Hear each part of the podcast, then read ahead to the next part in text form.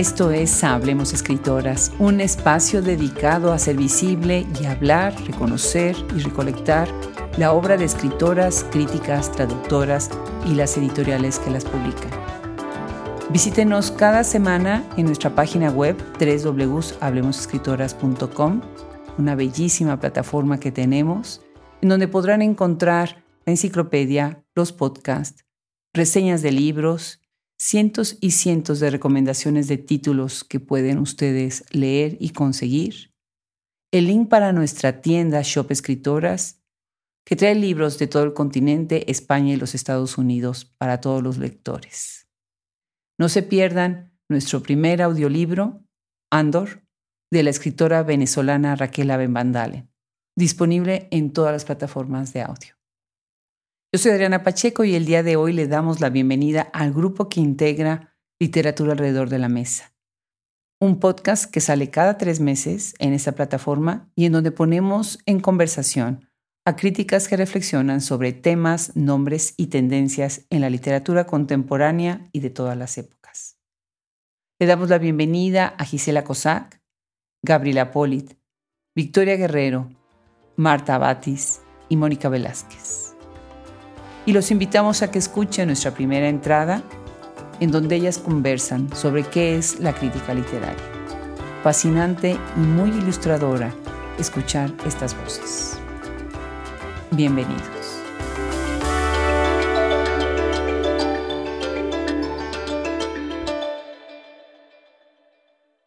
Para hablar sobre violencia desde la literatura, es necesario reflexionar sobre el término mismo sobre el uso de un singular, violencia, o del uso de un plural, violencias, que permite ampliar un espectro. Definir el término es como lo dice Marta Batis, reconocer también que hay muchas perspectivas que han cambiado a lo largo del tiempo. Creo que la definición de violencia o las violencias desde mi perspectiva ha ido cambiando con el tiempo y a medida en que he ido cobrando conciencia sobre comportamientos, palabras y actitudes que antes me parecían normales, porque como sociedad las teníamos normalizadas, o al menos así se sentían en cierto espacio y momento, y ahora por fin las identifico como agresivas o violentas. Identificar el hecho violento, entonces, es reconocer asimetrías, como lo recoge la crítica Gisela Cossack en algunas de las ideas de Mabel Moraña. Mabel Moraña, en Pensar el cuerpo, historia, materialidad y símbolo, plantea muy claramente que la violencia es una relación humana que implica asimetría entre los involucrados. Por lo tanto, la violencia significa que una de las partes tiene que someterse a los requerimientos y designios de la otra, so pena de recibir castigos físicos, muerte, u otra forma de eh, violencia como la violencia psicológica. Esta simetría de, de poder también es visible, por supuesto, en la violencia de género y en la violencia doméstica en general, sea aquella en que uno de los miembros de la pareja golpea a la otra parte, que por cierto, este tipo de violencia doméstica, físico-psicológica, puede ocurrir entre los distintos miembros de la familia, no solamente del hombre hacia la mujer, sino del hombre y la mujer hacia los hijos. Y en casos más raros, ocurre en relación con las mujeres y sus parejas masculinas. También ocurre, por supuesto, en las relaciones homoafectivas y homoeróticas. Digamos que la violencia es efectivamente parte de las conductas humanas que desde el punto de vista evolutivo nos han distinguido, es decir, la violencia en términos de el esfuerzo que hacemos por la supervivencia individual y colectiva, que en el pasado estaba marcada por la autodefensa, por la muerte del otro, por la pelea por el terreno, por los alimentos, por el agua, etcétera, etcétera. Mónica Velázquez parte de cuatro definiciones que implican distintos niveles de complejidad para pensar el acto violento. Quisiera tomar cuatro definiciones que implican niveles de complejidad. A. Infringir daño a alguien con efectos físicos, psicológicos, económicos, sociales o simbólicos. lo que conlleva el deber de asumir una responsabilidad personal por la acción voluntaria, consciente, y la consideración de si existe la posibilidad o no de reparar el daño. Otra definición sería la que podemos tomar de Mónica Ojeda, quien a su vez toma a Simone Weil, para pensar la violencia como un exceso de fuerza, ¿no? diríamos más cercana a la, a la pasión, al padecimiento o al exceso que remonta el cuerpo y la mente más allá de sí mismos. Esta idea fue pensada también por autores como Bataille o Girard al pensar los ritos, ¿no? O el rol que tenían estos rituales violentos en las sociedades. De alguna manera también lo hace Alicia Liddell eh, cuando piensa la poética de la crueldad en su teatro. Esta segunda definición hace más ambigua la distancia entre el bien y el mal y cuestiona qué tan inherente a lo humano es infringir daño o ser tomado por una fuerza o fundirse con ella en una lectura más ritual.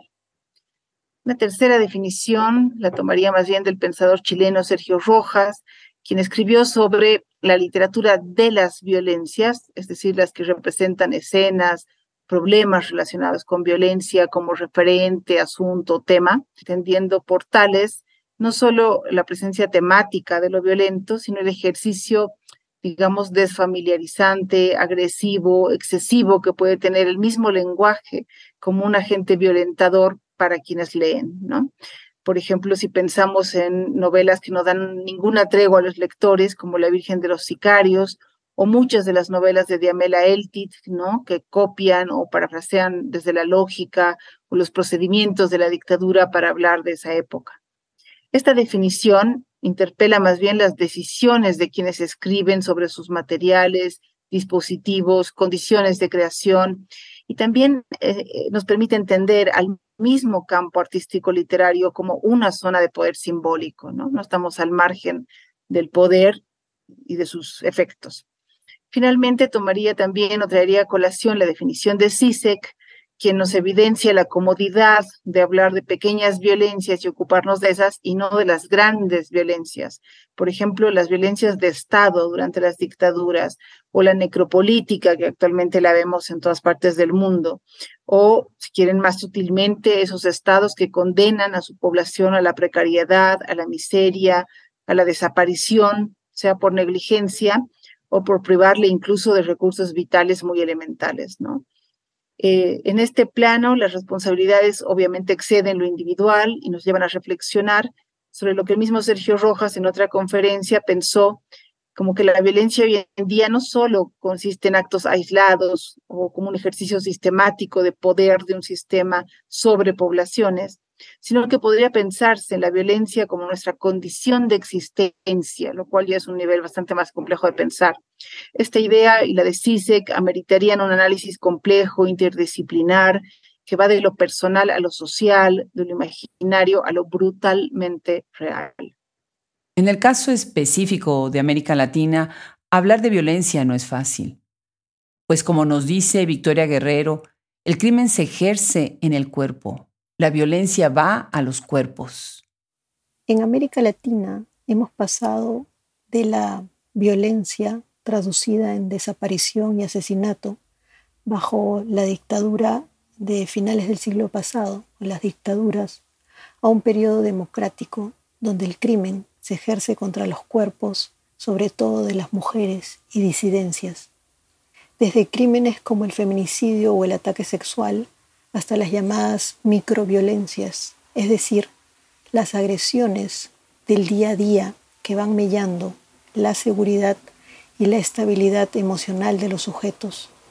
Eso sin olvidar el gran tema de la migración y los sujetos racializados, otra de las grandes violencias agudizadas en el mundo contemporáneo.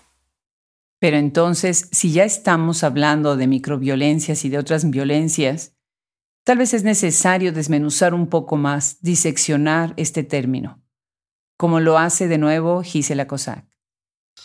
Por supuesto, desde una perspectiva construccionista, la violencia es producto de las relaciones sociales, políticas, económicas de la sociedad en un momento dado. Y efectivamente hay sociedades más violentas que otras.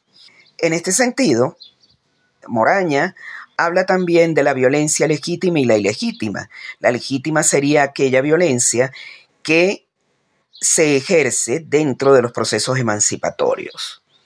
Pensemos, por ejemplo, en las guerras de independencia en, Hispanoamérica.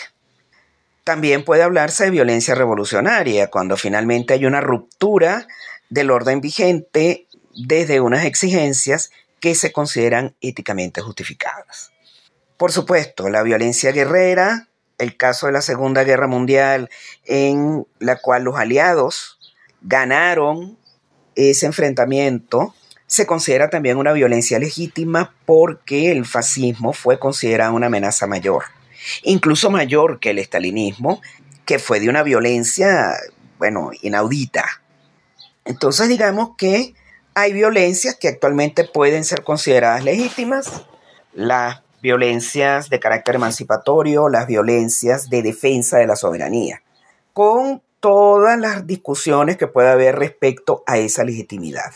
Ahora bien, hay otras violencias que se consideran completamente ilegítimas. Es el caso de la violencia de Estado, que es de la que nos defienden los derechos humanos.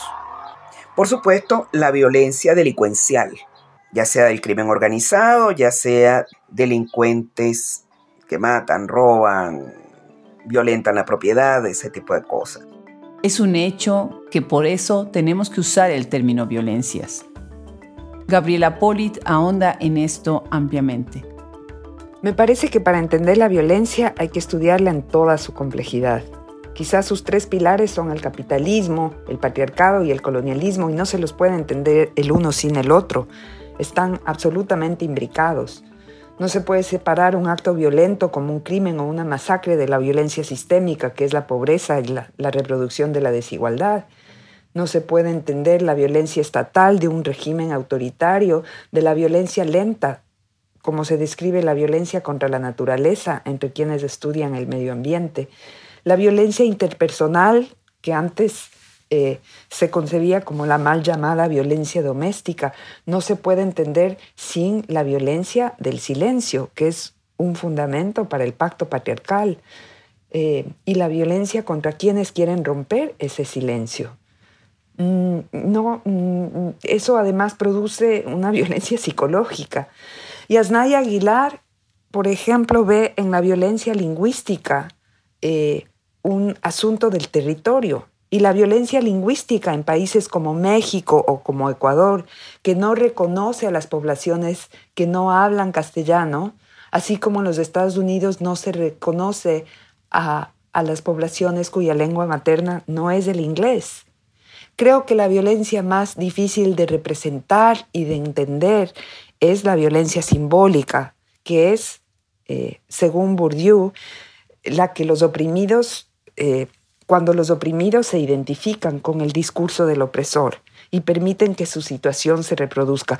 Creo que es la violencia más difícil de comprender y de representar porque ah, no se trata de darle a la víctima la responsabilidad de su condición, pero sí de entender cuáles son los procesos de conocimiento, reconocimiento y misrecognition, como se dice en inglés, para que, para que la violencia y los sistemas de violencia se reproduzcan. Creo que al analizar la violencia hay que mirar eh, todos, estos, todos estos lados. Entonces, el vocabulario para hablar de violencias se ha ampliado, ha evolucionado y ha acuñado nuevos términos que son necesarios para describirlas. Escuchemos esta interesante aportación de Marta Batis. Lo mismo ocurre con el bullying, que soportábamos estoicamente. La comunidad LGBTQ y todo aquel que fuera diferente a la mayoría era objeto de ataque por parte de quienes en la diferencia encontraban una justificación para odiar y atacar física y verbalmente. Incluso la violencia contra los animales, que antes se veía con total indiferencia, se identifica ahora como un problema que es necesario prevenir y resolver y se está empezando a considerar un delito que se castiga mediante la ley, ¿no? Antes, gritar era visto como una expresión de autoridad y mando, ahora se sabe que es una muestra de debilidad y otra forma de violencia. Antes era común opinar sobre los cuerpos ajenos, especialmente los femeninos, y despreciar a quienes no cumplían con las normas estéticas de delgadez, por ejemplo, pero ahora la gordofobia se identifica como otra forma de violencia.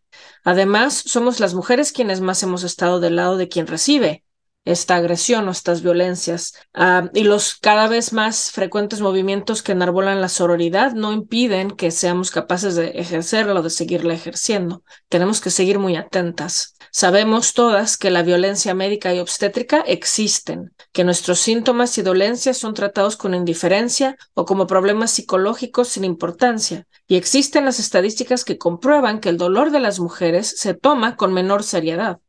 El clasismo y la pigmentocracia siguen generando violencias a pesar de que quienes antes eran víctimas silenciosas han alzado la voz para defenderse y con justa razón. Estamos más polarizados que nunca. Y creo que el clima de temor e inseguridad en que vivimos es caldo de cultivo para que estas violencias se sigan generando, pero al menos tenerlas identificadas y tratar de contrarrestarlas no solo en la vida diaria, sino a través de marcos legislativos que protejan a las víctimas y castiguen a los perpetradores, es un paso en la dirección correcta. Identificar a los perpetradores. Pero ¿cómo, cómo identificarlos? ¿Cómo ver quién es el perpetrador de un tipo de violencia. Pienso entonces en otras violencias. Y entonces pensamos en esa otra violencia, la violencia del Estado, la que pasa por encima de los derechos más fundamentales de las personas. Gisela Cossack entra en este tema. Y bueno, como ya lo mencioné, existe desde luego la violencia política, que es la violencia que se ejerce a partir de las diferencias ideológicas. Aquí no se refiere solamente a la violencia que pueden ejercer los estados en abiertas y flagrantes violaciones, el caso de Venezuela, el caso de Cuba, el caso de Nicaragua, el caso de Rusia. También la violencia política también tiene que ver con enfrentamientos como las guerras civiles, ¿no? En donde los factores políticos deciden tomar ya sea la vida armada o la vida de la intimidación. Por lo tanto, la violencia eh, recoge una serie de dimensiones individuales y colectivas de la vida humana ligadas a procesos históricos y a circunstancias que tienen que ver, digamos, con condiciones innatas de los seres humanos y concretamente de los mamíferos, que pueden vincularse de manera violenta con su entorno para obtener fines de supervivencia. Lo que ocurre es que, digamos, esa condición animal en los seres humanos es objeto en estos momentos de una enorme discusión acerca de hasta dónde esa cualidad animal del ser humano puede ser tomada en cuenta a la hora de considerar este tipo de factores. ¿Cuánto de innato hay en la violencia? ¿Cuánto de social, cultural, político hay en la violencia? Es una pregunta que efectivamente está abierta. En mi opinión, por supuesto, que no es mi opinión, sino la de la mayor parte de la gente que se vincula con estos problemas, sin duda alguna, hay la posibilidad real de que las sociedades sean más pacíficas. Y si en un momento dado esa posibilidad real no se cumple, hay que preguntarse por qué no se está cumpliendo. Y cuando estamos hablando de violencia y literatura, ¿de qué estamos hablando? ¿Cómo la literatura puede hacerla presente, ponerla en la conversación? Las escritoras, en un acto de gran compromiso y valentía, la abordan, la denuncian o la hacen visible, con la intención de hacerlo o porque nuestra vida difícilmente puede imaginarse sin violencias. La vida rebasa a la no ficción, a la metáfora. Escuchemos a Victoria Guerrero sobre este tema. La literatura, sobre todo la escrita por mujeres, está documentando estas violencias. La está ficcionalizando a partir de metáforas e imágenes distópicas como por ejemplo mujeres abandonadas en carreteras, mujeres que se queman a sí mismas, mujeres monstruosas, etc. También hay autoras que se conectan con su propia experiencia personal y hurgan en sus familias o se convierten en las propias detectives para combatir la impunidad estatal. Otras que exploran las herencias coloniales que afectan a los cuerpos de las mujeres migrantes. Siempre lo hemos comentado en Hablemos Escritoras, que los libros llegan donde no llegan los periódicos, los discursos políticos, las estadísticas, los censos, donde nadie más puede ver. Los libros atraviesan las cuatro paredes del hogar, cortan e irrumpen la intimidad de ese mundo cerrado como con un bisturí, como atinadamente lo comenta Gabriela Polit. ¿Cómo es que la literatura se entrecruza con esta violencia y cómo la representa? Creo que la literatura es una suerte de bisturí que tiene la capacidad de entrar en todas las capas de la piel social y puede develar las varias formas en que la violencia se produce y se reproduce.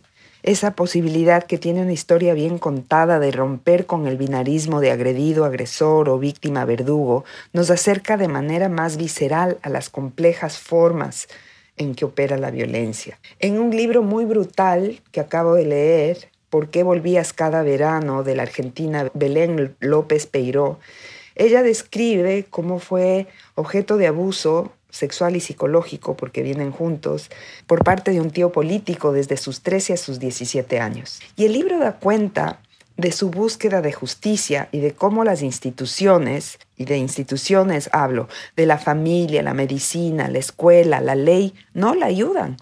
Es en la literatura, al contar esta historia, que ella se reivindica. No me atrevo a decir que es en donde ella supera el trauma, porque está comprobado desde la neurociencia que contar el trauma no es suficiente para superarlo.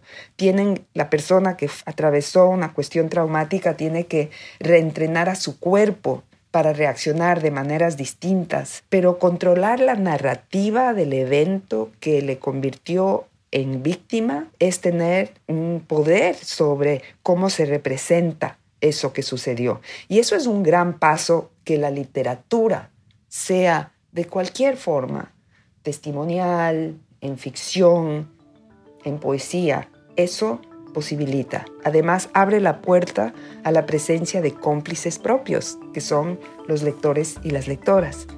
Gisela Cossack reconoce cómo el espectro se ha ampliado en nuevos temas y más voces que dan un sello a la literatura de la época a nivel mundial atravesando los países de habla hispana y llegando a todos los lugares del mundo.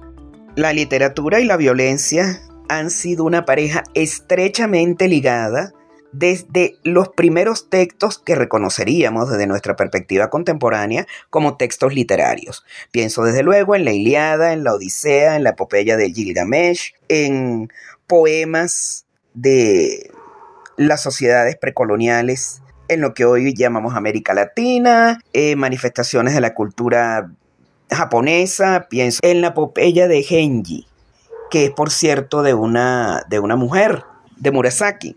Entonces, ha estado tan presente en, la, en tan diversas culturas y tiempos que yo creo que si quitamos la violencia, queremos, queremos una literatura exenta de violencia, bueno, nos quedaremos con la poesía lírica y poco más porque en definitiva la epopeya, el drama, la novela, la tragedia, los géneros considerados convencionalmente canónicos han estado sumamente ligados, ligados a la dimensión de la violencia. La guerra, la muerte. Pensemos por ejemplo en Shakespeare, que es el canon por excelencia.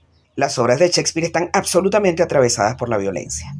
Violencia de todo tipo, además estatal, de género, familiar, es decir, todas las eh, delincuencial, todas las violencias posibles. Pero lo mismo podríamos decir, por ejemplo, en la novela contemporánea.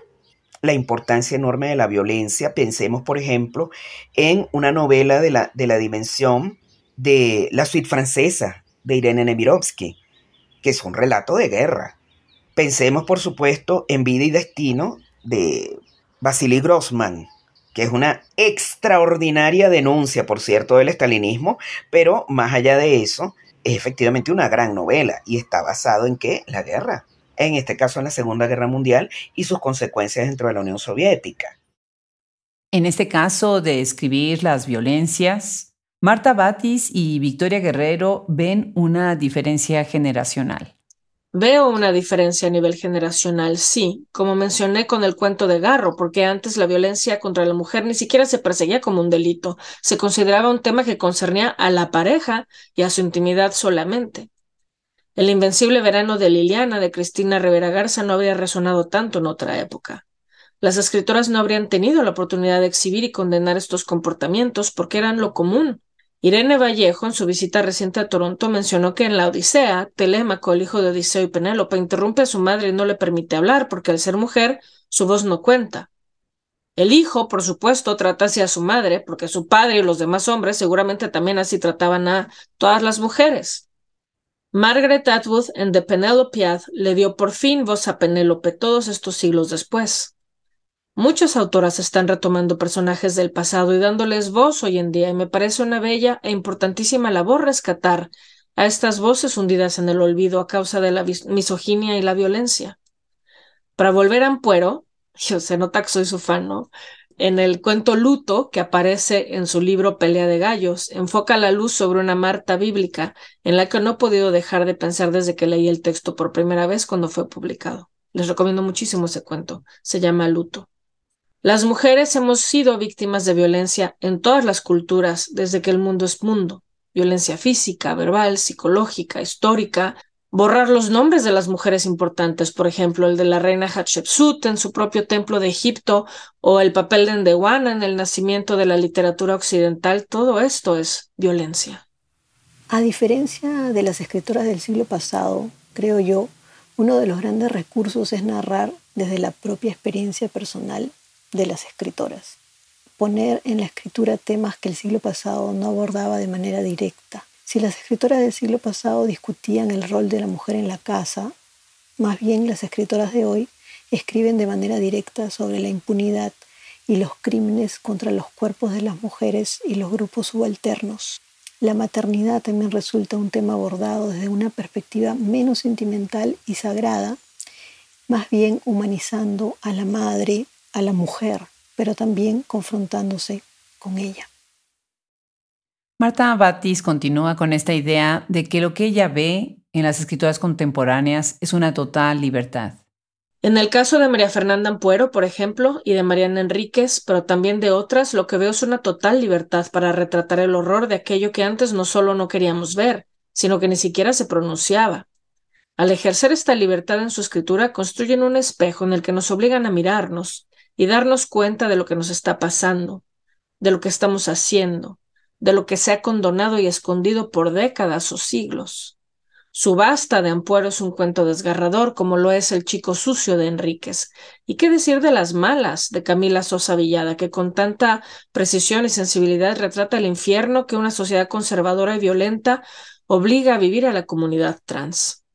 Tal vez esté mal que hable yo de mis propios textos, pero mi novela corta Boca de Lobo, que publiqué por primera vez en 2008, habla de violencia doméstica.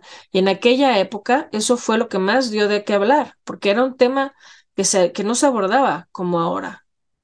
Sin embargo, es un hecho que las escritoras también se enfrentan a retos en el momento de escribirlas y representarlas.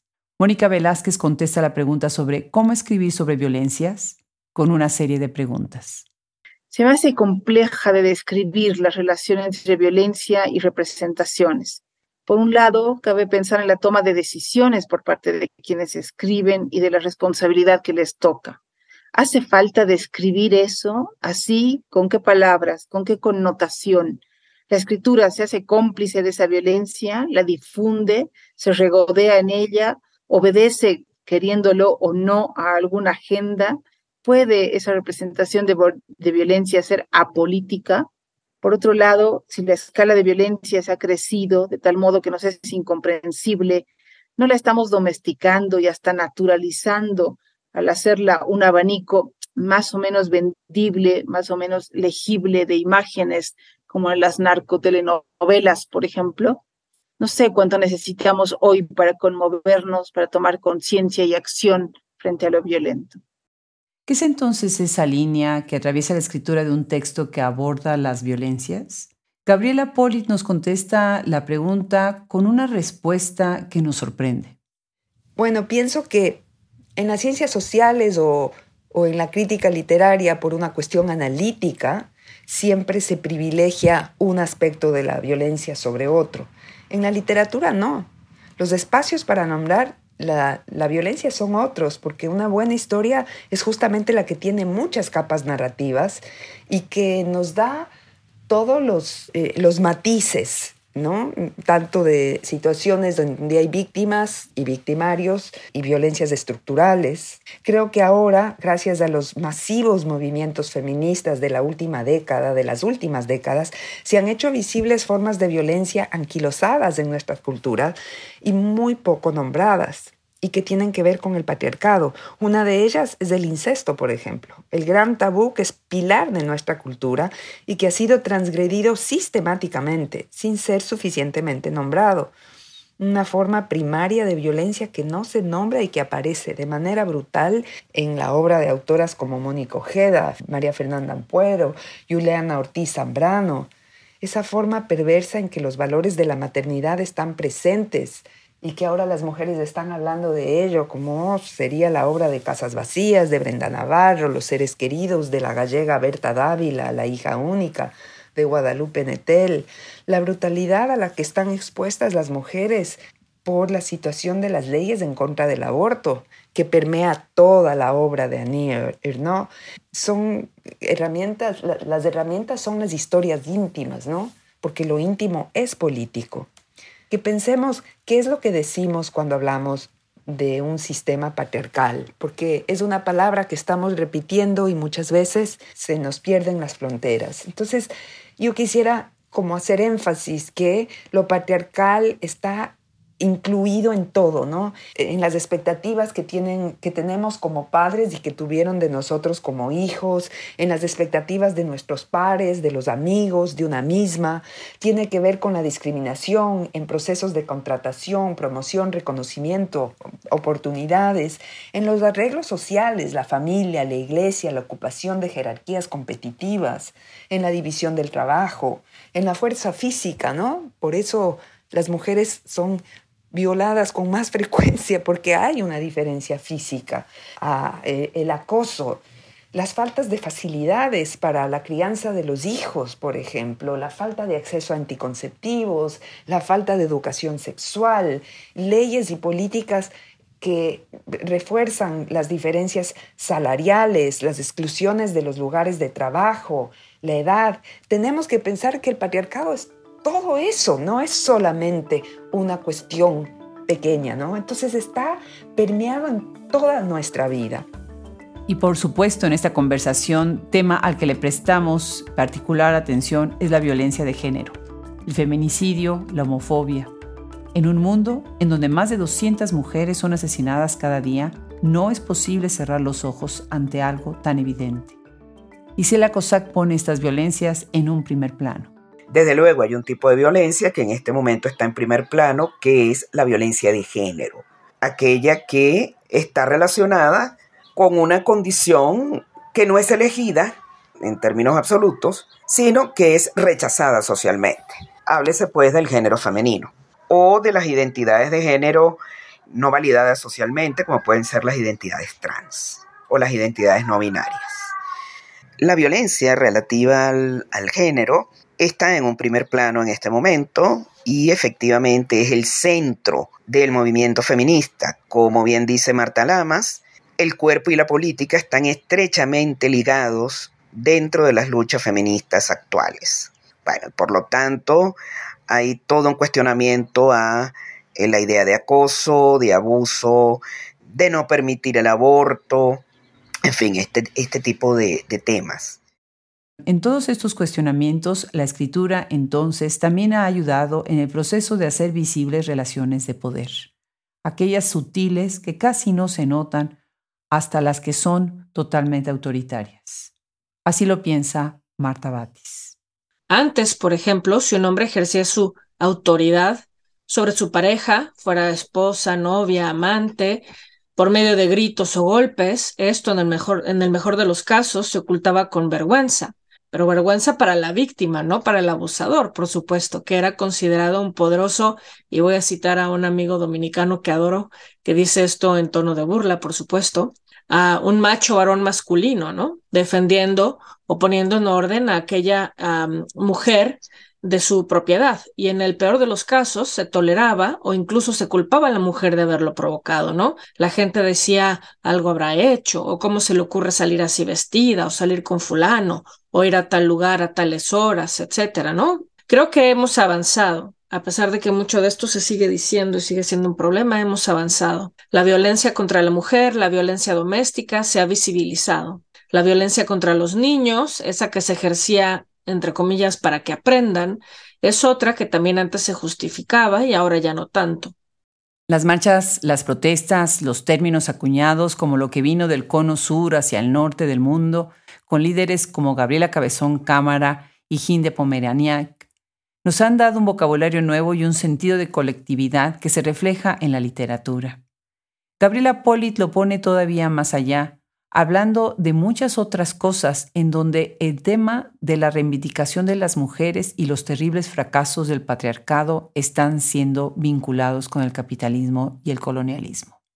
Y las escritoras que puedo poner de ejemplo en relación a estos temas, me parece que a nivel regional y diría que global, el tema de la reivindicación de las mujeres y los terribles efectos del patriarcado, vinculados con el capitalismo y el colonialismo, están eh, bajo la lupa por los fuertes cambios en el mundo. ¿no? Según Silvia Frederici, cada vez que los sistemas económicos entran en crisis, la posición de las mujeres es más vulnerable y las formas de violencia contra ellas toman dimensiones feroces. Pienso que estamos viviendo hoy en día ese momento.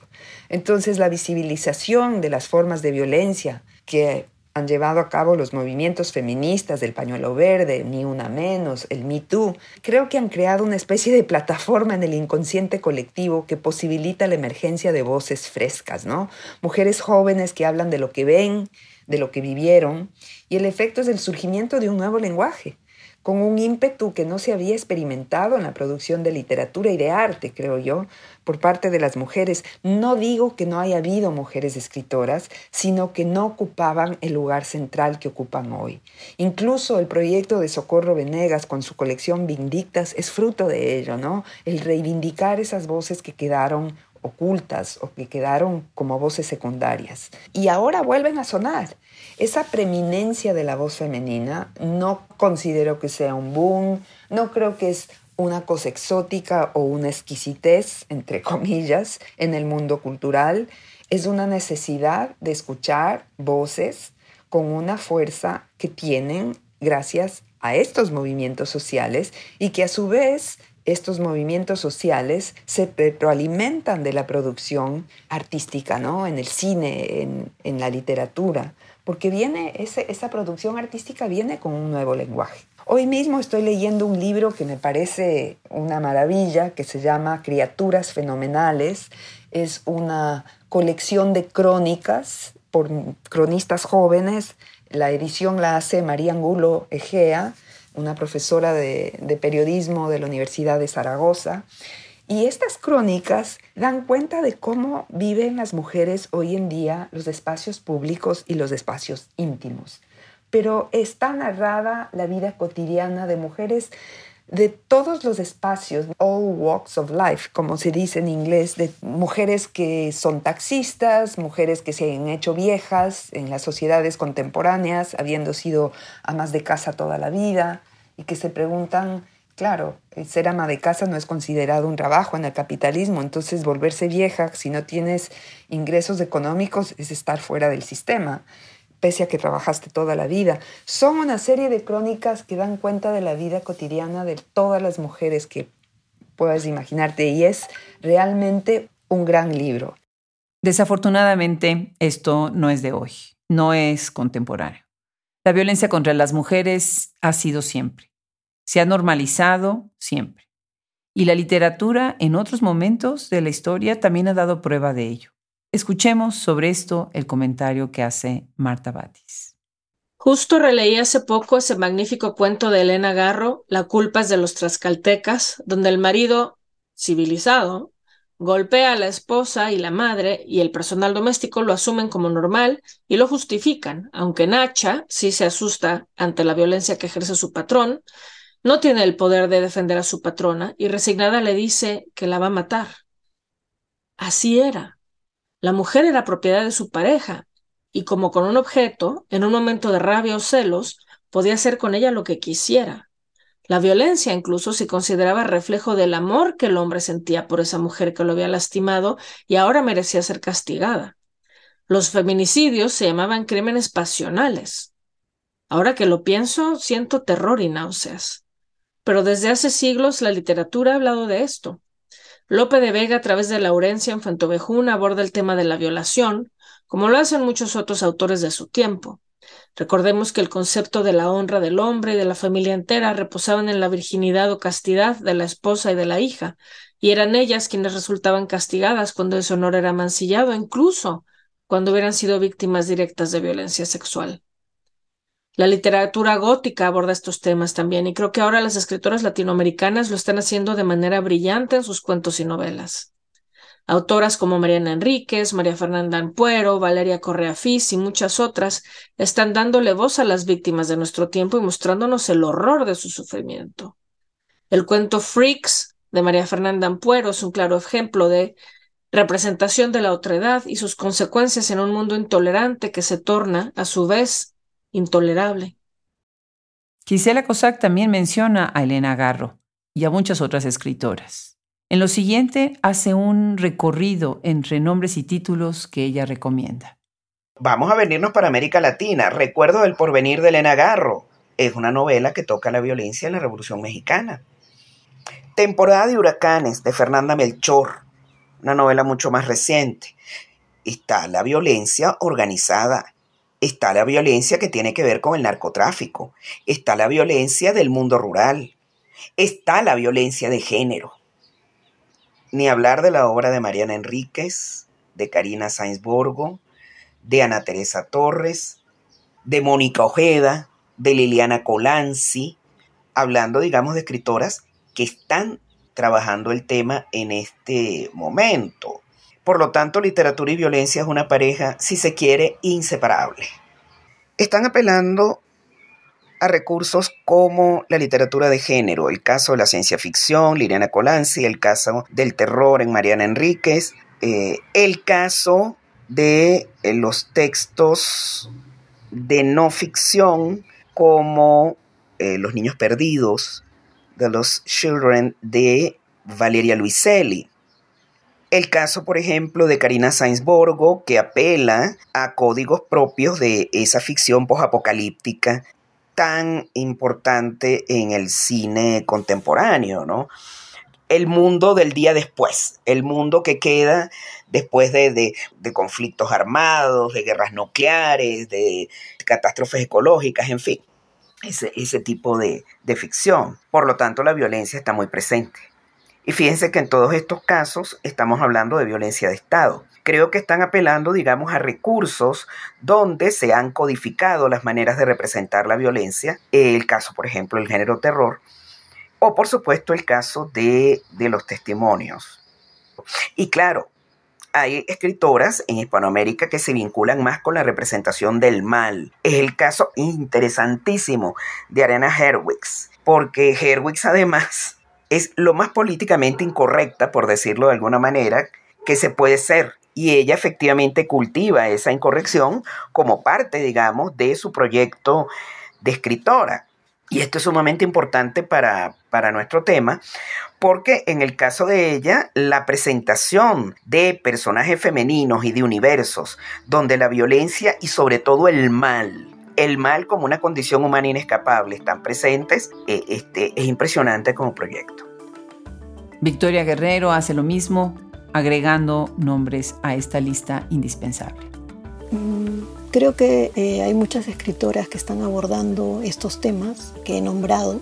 Puedo hablar de algunas de ellas, ¿no? por ejemplo, la novela Guaco Retrato de, de la escritora peruana Gabriela Wiener, que aborda el tema del racismo a partir de su experiencia como migrante en España, pero también como mujer racializada en el Perú. Y de esta manera se muestran estos vínculos de grandes injusticias en cuanto a sujetos racializados con esta herencia en América Latina, pero también en su migración, la piel habla de muchas maneras, sobre todo de maneras silenciadas por otros. Además, temas como la belleza, las relaciones amorosas, todo se mira desde esa perspectiva y este libro es bien importante en esos temas. Otro libro que me impactó mucho fue El Invencible Verano de Liliana, de la escritora mexicana Cristina Rivera Garza, que investiga el feminicidio de su propia hermana, ocurrido hace muchos años, y ella y su familia quedaron en shock, silenciados, luego de la muerte de su hermana, y después de más de 15 años, si no me equivoco, eh, Cristina Rivera Garza decide volver a ese momento y a través de una serie de entrevistas, documentos, se vuelve pues en la propia, ella se vuelve la propia detective prácticamente del asesinato de su hermana y lo documenta. Es, es un libro impresionante y muy bien escrito también. Luego, otro libro que me impactó mucho fue el de Selva Almada, Chicas Muertas, que narra la historia de tres feminicidios en la provincia de Entre Ríos, en Argentina. Y finalmente, otro libro que recomiendo en relación con estos temas es La, la perra de Pilar Quintana, que explora el tema de la maternidad en un espacio totalmente desolado. Entonces las violencias están ahí, en el texto. Se hacen lenguaje, encuentran sus recursos, sus herramientas, las escritoras escudriñan en los rincones del acto violento. Mónica Velázquez habla de estas formas de representación, de la decisión de una escritora de usar o no lo metafórico, de recurrir a lo sórdido o de recurrir a lo bello. No sé si los recursos son frecuentes o numerosos, pero me valdría de cuatro ejemplos para pensar cómo las violencias se hacen lenguaje. Primero traería aquí a la discusión un cuento de Claudia Peña, escritora boliviana. Mundo se llama el relato, en el que narra en paralelo un linchamiento del que se está dando cuenta en la televisión, mientras en otro plano narrativo una pareja rompe su relación. Un asesinato real que se asume colectivamente como única justicia posible resuena en la imposibilidad del amor en una pareja concreta. Podríamos pensar que los macropoderes resuenan en los micropoderes. Cuando ya no haya deseo ni amor entre los amantes, tampoco habrá un mundo donde ese lazo sea posible. Ambos planos de daño yuxtapuestos potencian y amplifican cierta subjetividad dolida en sociedades devastadas. Otro caso muy diferente sería, por ejemplo, el de Fernanda Melchor desde México, quien ha trabajado en sus dos novelas, pero especialmente en la segunda, en Paradise, un lenguaje despojado de toda retórica, lo que deja a quienes leen al desnudo, sin refugio ni retórico ni discursivo. Esa escritura sin metáfora es una representación formal que advierte y asume un mundo total y devastadoramente literal, más allá o además de la anécdota de un odio clasista o de un abuso sexual, aquí importa esa doble violencia de la que hablaba Rojas, la de los temas, la del lenguaje. Todo lo contrario podríamos leer en Mónica Ojeda, quien desde Ecuador, bueno, ella es ecuatoriana, pero vive en España, especialmente en sus cuentos, trabaja de otro modo. Tomo, por ejemplo, el cuento Caninos del libro Las Voladoras. Ahí leemos la sordidez de un juego de dominio sexual entre los padres, narrada desde los ojos de las niñas. Asistimos a una narración ambigua que habla de incesto, abuso, devoración de esas hermanas por parte del padre con la complicidad silenciosa de la madre. Pero el lenguaje que narra la historia es tremendamente bello, poético. Esa coexistencia desquicia, coloca a quienes leen en el umbral mismo del goce, diríamos más psicoanalíticamente. Finalmente, pensando en lo indicado por Sisek, traería colación a la narradora boliviana Blanca Vituchter, quien también pensó la violencia en su única novela, y es más bien poeta, El Jardín de Nora, yuxtaponiendo violencias culturales, ecológicas, familiares y simbólicas por medio del fragmento, la elipsis, la sugerencia. Los cuatro ejemplos abren maneras de lidiar con lo violento, no sabría establecer a partir de ello particularidades regionales o generacionales. Tal vez solo ver que entre los saltos de escala que ha vivido nuestra realidad, no está solo el salto tecnológico, sino también el nivel de lo insoportable. Las nociones de daño que hoy tenemos han dado un salto de escala considerable. Es diferente la fuerza de un tiroteo en una secundaria estadounidense, un linchamiento en Bolivia, un montón de cabezas dejadas en una calle en México, no sé, y las tres imágenes me interpelan fuertemente.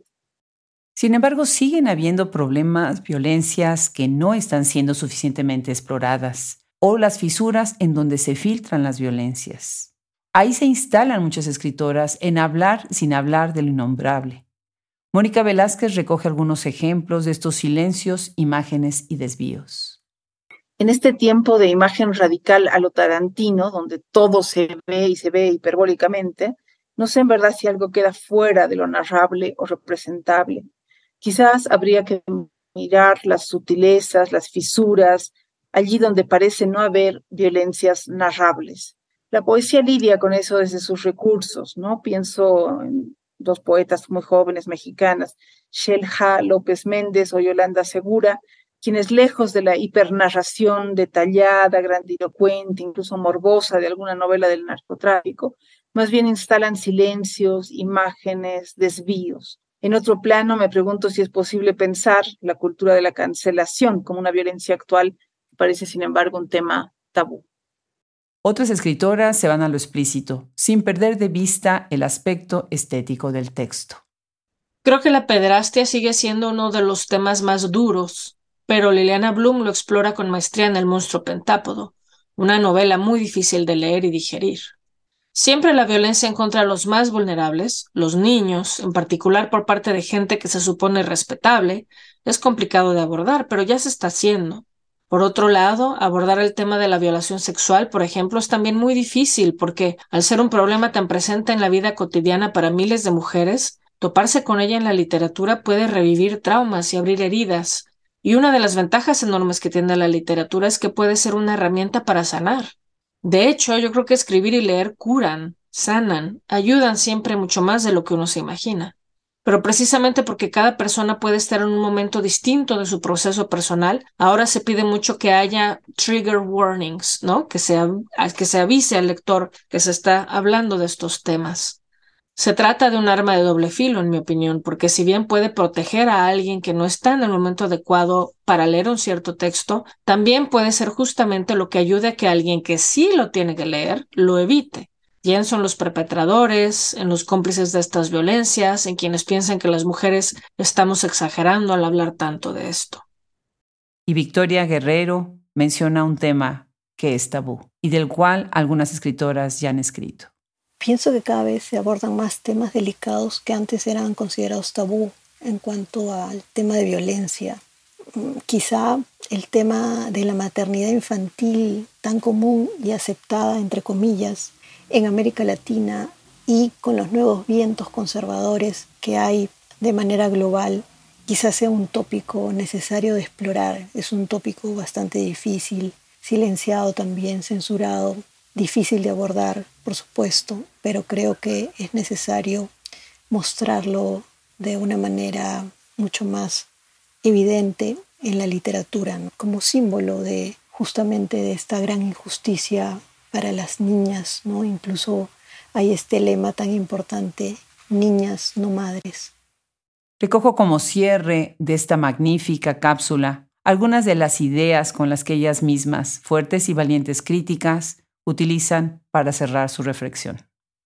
Eh, no quisiera dejar de mencionar el caso de Cristina Rivera Garza al plantear el tema del feminicidio de su hermana. Creo que ese silencio durante tantos años, que finalmente es roto, tiene que ver con que efectivamente el campo literario ha cambiado en relación con determinados temas y en relación con lo que podríamos llamar la narrativa de no ficción creo muy importante que estos temas se hablen, se digan, estén siendo develados abiertamente, porque efectivamente nos hacía falta. Era una violencia demasiado naturalizada dentro de la tradición literaria y su impugnación, pues, sin duda alguna ha valido la pena. Como último comentario, diría que es indispensable hablar y explorar todo esto, estas violencias a través de las artes, no solo a través de la literatura, sino de las otras bellas artes, para hacer en conjunto una toma de conciencia a nivel local, regional y global. Todas las comunidades necesitan darse cuenta de los alcances de la violencia, de cuáles actitudes la perpetúan y corregir el rumbo en bien de todas las personas, no solo de las mujeres o de las minorías. Creo que quiero decir que yo no leo a mujeres porque son mujeres. Yo diría que en términos generales y también estadísticos, son esas voces las que están diciendo cosas nuevas, las que están diciendo cosas interesantes y las están diciendo de maneras espectaculares. Rescato escrituras que permiten pensar, actuar en marcos de violencia, aquellas que obstaculizan mirar pasiva y cómodamente lo violento que siempre pasaría lejos y a otros. De estos libros una sale conmovida, impotente, furiosa, rebasada, pero sin duda sale también cargando una interpelación ética que debería afectar los modos en que escribimos, leemos o enseñamos. No sé, yo pienso, ¿acaso no andamos todos heridos e hirientes de impotencia y de deseo? Creo que hay mucho para pensar.